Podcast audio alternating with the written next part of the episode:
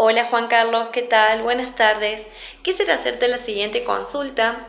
He escuchado en varias oportunidades a través de tus videos donde aclaras de que las emociones negativas no existen. Me gustaría si por favor pudieras explicar un poco más sobre esto, ya que yo considero que sentir enojo o tristeza es una emoción negativa. Por favor, si pudieras explicar más acerca del tema, te voy a agradecer. Muchas gracias. Bueno, te agradezco profundamente la inquietud que me hiciste llegar y te cuento, ¿por qué digo que no existen emociones negativas?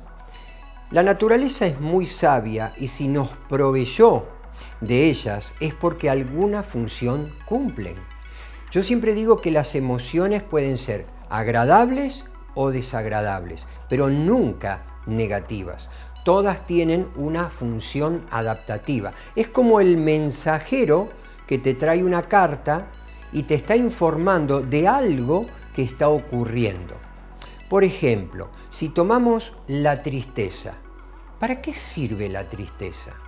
Bueno, obviamente que la tristeza es, se siente, se experimenta cuando algo que ocurre a nuestro alrededor eh, lo hemos perdido, no lo hemos logrado, un triunfo en un evento deportivo, lo que sea. Entonces, ¿qué sentimos? Sentimos tristeza. Pero ¿para qué sirve la tristeza?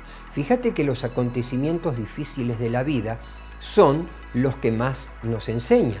Yo con la tristeza tengo la posibilidad de meterme para adentro, analizar en qué me equivoqué, qué es lo que hice mal, para que cuando vuelva a salir hacia afuera pueda reinventarme y con una nueva versión moverme en el mundo que me rodea.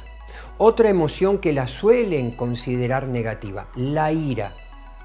¿Cómo que la ira es negativa? La ira, ¿sabes para qué sirve? Para cuidar, para proteger tu territorio, ya sea físico o simbólico. ¿O acaso si alguien entrara sin permiso a tu casa, lo estarías recibiendo con agrado?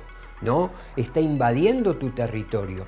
Y si nosotros no sabemos poner límites y nos empiezan a invadir nuestros territorios, perdemos libertad.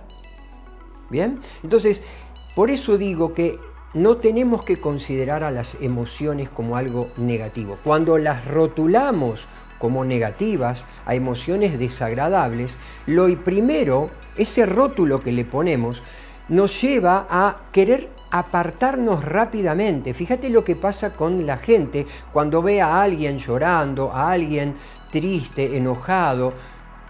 Tranquilízate, tranquilízate, vení, toma un vasito de agua, cambiemos de tema. Y ahí es donde estamos cometiendo el error. ¿Por qué?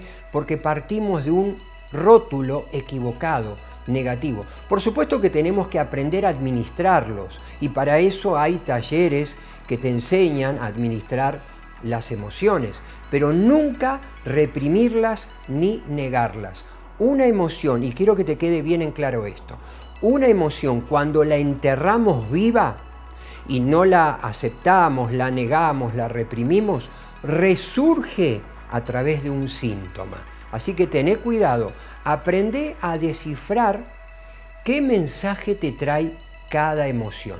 Algo está pasando a tu alrededor y en consecuencia tenés que dar una respuesta adecuada.